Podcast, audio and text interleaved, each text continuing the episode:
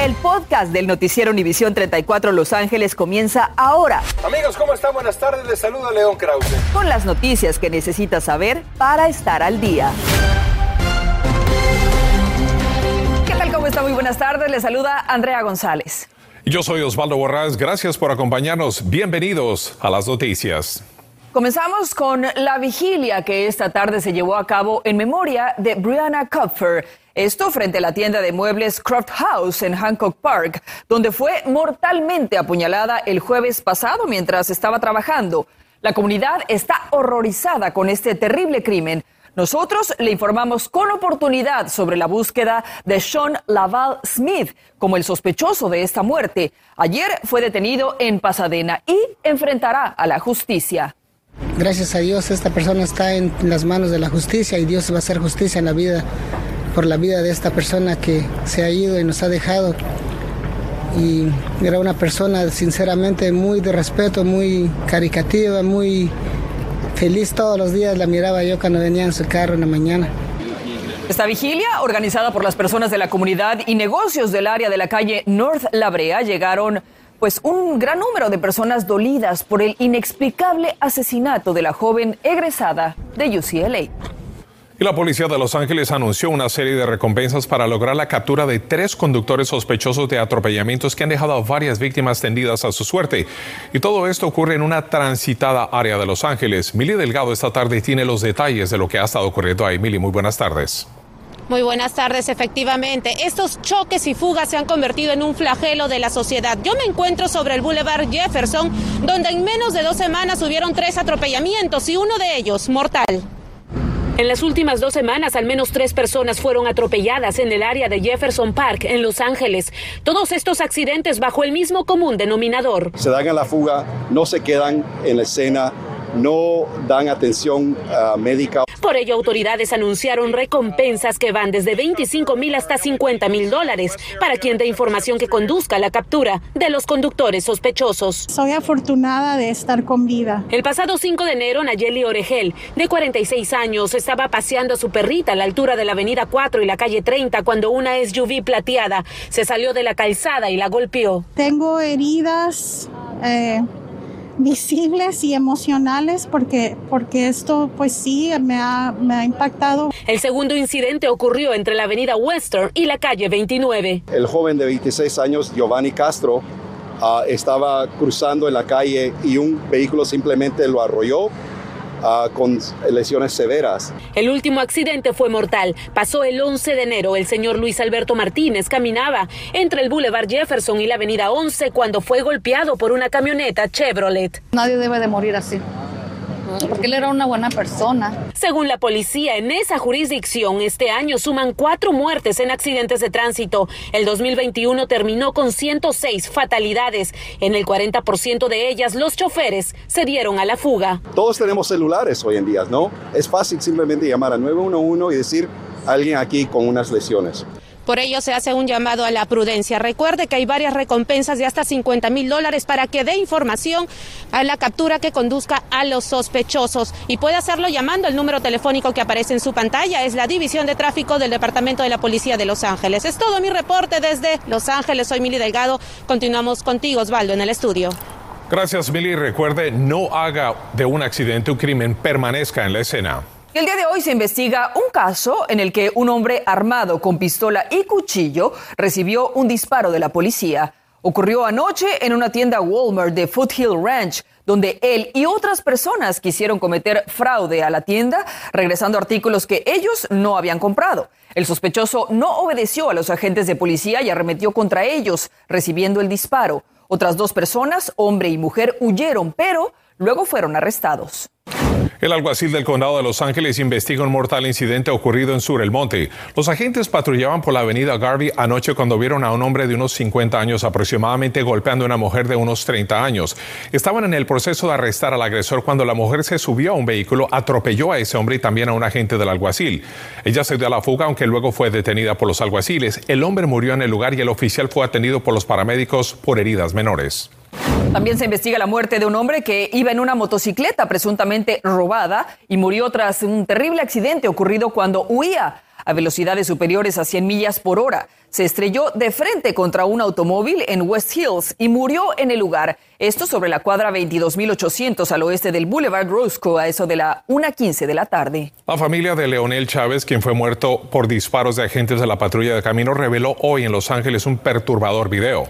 Dos agentes se acercan a Leonel, quien había tenido un accidente automovilístico el 28 de septiembre pasado. El hombre de 24 años levantó los brazos y un oficial intentó detenerlo, pero Chávez lo esquivó, luego caminó hacia ellos y un agente disparó varias veces, aunque Chávez no tenía un arma. La familia de Chávez exige justicia. Eh, como el modo que él cayó, como lo mataron a sangre fría. Me hace falta mucho, era mi, pues como mi cuate mi gemelo, porque siempre andamos juntos, hasta trabajábamos juntos. Estamos exigiendo el otro parte del sistema de justicia que haga cargos criminales. La patrulla de caminos de California dijo en un comunicado que el caso sigue bajo investigación, por lo que prefiere no responder sobre la demanda civil y la denuncia de abuso de autoridad. Cambiamos ahora de tema para hablar de la pandemia. Y es que ya son varias razones por las que una persona decide no ponerse la vacuna contra el COVID-19. Pero la que más preocupa a las autoridades es cuando una persona toma su decisión usando información sin fundamento científico. Julio César Ortiz nos dice cómo el condado utilizará las redes sociales para combatir justamente la desinformación. Julio, adelante, buenas tardes. Andrea, muy buenas tardes. Las autoridades han puesto, establecido cientos de centros de vacunación como este que estoy en este momento en el Valle de San Fernando y es en realidad centros como estos que están salvando vidas, pero ahora pondrá el condado a mano de sus residentes hechos, datos y resultados para combatir con información a los que no se han vacunado. El coronavirus no existe. Es un virus que crearon en tu mente. Así son millones de mensajes que viven en plataformas cibernéticas que desafían a la ciencia y crean temor entre personas que no se han vacunado. Después de dos años de pandemia, Natalie no se ha vacunado por lo que ha escuchado de otras personas. No lo forzaría en nadie porque al final del día es un cuerpo y como dije, todos los cuerpos son diferentes. Eso no significa que estos ingredientes van a funcionar en todos los cuerpos del mundo porque todos somos diferentes. Eso, el condado de Los Ángeles quiere combatir información sin base y errónea en las redes sociales, saturando plataformas digitales con ciencia, datos comprobados y la verdad detrás de la vacunación contra COVID. Si usan TikTok, si usan YouTube para que puedan tener esa información y también puedan usar esa, esa información con su familia. A comparación a otras campañas publicitarias, esta vez los participantes son miembros de nuestras comunidades para que se identifiquen con el mensaje y de quién lo reciben. El objetivo es que sea una comadre o una amiga de la persona que no se ha vacunado que le comparta la información. Y es importante que también podamos hablar con la comadre, con la vecina y decir, ¿sabe qué? No es la información correcta, quiero enseñarle un video, quiero darle más información. YouTube, Twitter y Facebook son solo algunos de los mecanismos digitales donde se compartirá esta campaña digital. No creo que es intencional, um, pero pienso que personas que no tienen la intención de entregar toda la información completa a veces son las que dicen más, ¿verdad? El condado ha establecido herramientas digitales para que usted las comparta con personas que no se han vacunado. Visite el sitio de internet lacoe.edu diagonal all in. Y es que en realidad el objetivo, Andrea, es de que esas personas se convenzan y terminen aquí en un centro de vacunación para que todos juntos combatamos a este virus. Desde el Valle de San Fernando regreso contigo al estudio. Importante siempre escuchar a la ciencia. Gracias, Julio César. Y es que los embates de la variante Omicron siguen siendo alarmantes. Hoy le informamos de 102 muertes por coronavirus en el condado de Los Ángeles, un número escalofriante que es el más alto desde marzo del 2021. También se reportaron 42.115 nuevos contagios en medio de la rápida propagación de la variante Omicron. Mientras analistas creen que entre 50 y 300 mil estadounidenses más podrían morir para cuando la ola disminuya a mediados de marzo. Los saqueos de trenes ya tienen la atención del gobernador del estado de California y prometió acción para detenerlos. Le diremos cómo. Además, anuncian 100 millones de dólares para ayudar a trabajadores de salud que están agotados por tanto trabajo durante esta pandemia. Y además, mucho cuidado a la hora de pagar a través de un código QR porque usted pudiese caer presa de los delincuentes. A juzgar por las decisiones de anoche, los Lakers han encontrado al culpable de la crisis por la que están atravesando. Estás escuchando el podcast del noticiero Univisión 34 Los Ángeles.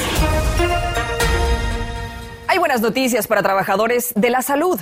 La administración Biden asignó 103 millones de dólares para ayudar a promover la concientización sobre la salud mental y combatir el agotamiento es que unos 28 millones de dólares serán para programas que promuevan la salud mental y el bienestar, 68 millones para formación en la profesión sanitaria y 6 millones para la Universidad George Washington. También el Hospital de Niños de Los Ángeles será beneficiado. El saqueo masivo de vagones de trenes es obra de criminales organizados que se mueven de un lugar a otro en todo el estado, dijo el gobernador. Sin embargo, también añadió el, el gobernador Gavin Newsom que hay nuevas medidas para acabar con estos robos que afectan a miles de personas. Los robos a vagones de trenes han aumentado, según la policía ferroviaria, en un 160%. Nosotros hemos estado reportando cómo los ladrones han estado escalando los trenes aún en movimiento, abriendo, destruyendo las chapas o candados de los vagones y robándose cualquier mercancía que puedan extraer. Dijo, parecen imágenes de un país tercermundista. El gobernador Kevin Newsom visitó una de las áreas en Lincoln Heights. Ayudó a limpiar donde hasta unos 90 vagones han sido abiertos y saqueados. Nosotros también estuvimos ahí. Dice, estos son robos organizados, estas son bandas organizadas de personas que están llegando a esta área y a otras a robarse la mercancía. Las líneas ferroviarias en varias partes del condado muestran el rastro de mercancía semidestruida y abandonada sobre las vías después de los saqueos. Parte de la conferencia de prensa se enfocó en los castigos a los ladrones que se dediquen a sacar trenes, que por cierto es jurisdicción federal. Ya no quieren haber la basura, ya no quieren haber las personas robando medicinas, cosas que deben de ir a otras áreas. Mucha de la mercancía ni siquiera fue robada, sino lanzada sobre los rieles del tren. La semana pasada se descarriló un tren en la misma zona y aún se investiga la causa. Las pérdidas por mercancía robada aún están siendo cuantificadas, pero una de las cosas que están impulsando es más seguridad cámaras y la posibilidad de guardias a bordo de esos trenes. Vamos a ver cómo resolvemos el problema de las cercas alrededor para arreglarlas y respaldar los esfuerzos de obtener e implementar tecnología para controlar los ingresos desautorizados de personas a estas vías. Según los portavoces de la línea ferroviaria Union Pacific, muchos de los robos son cometidos por personas que han sido sorprendidas y arrestadas, pero dicen la Fiscalía del Condado de Los Ángeles se ha rehusado a presentarles cargos judiciales. Y escuche esto, ante el aumento de robos de convertidores catalíticos, la policía de Costa Mesa pone en acción un nuevo plan. Informaron que este tipo de robos subió al doble en un año, por lo que han puesto vehículos cebo por toda la ciudad, que estarán monitoreados por agentes encubiertos. Para que quede más claro, durante el 2020 hubo 115 robos de convertidores catalíticos denunciados, pero el año pasado se reportaron 318. Escuche a la vocera de policía de Costa Mesa.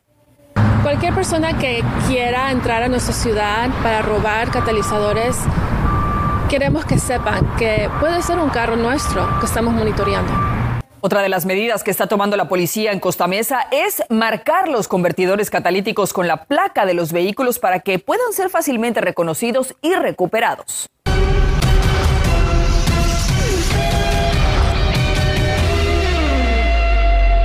Momento ahora de ir a los deportes con Diana Alvarado. Diana, ¿cómo estás? Adelante. Andrea, te saludo con gusto, amigos. Igualmente, qué encanto poderlos tener con nosotros. Bueno, la crisis de los Lakers es prácticamente un volcán a punto de hacer erupción y en situaciones similares, por supuesto, que surgen los señalamientos. ¿Quién tiene la culpa? Bueno, el entrenador Frank Vogel, que sigue en la silla caliente, dejó en la banca en el partido de anoche a Russell Westbrook y fue una clara señal que traerlo fue un error y defensivamente, tener a Westbrook en la cancha no es una seguridad para la quinteta.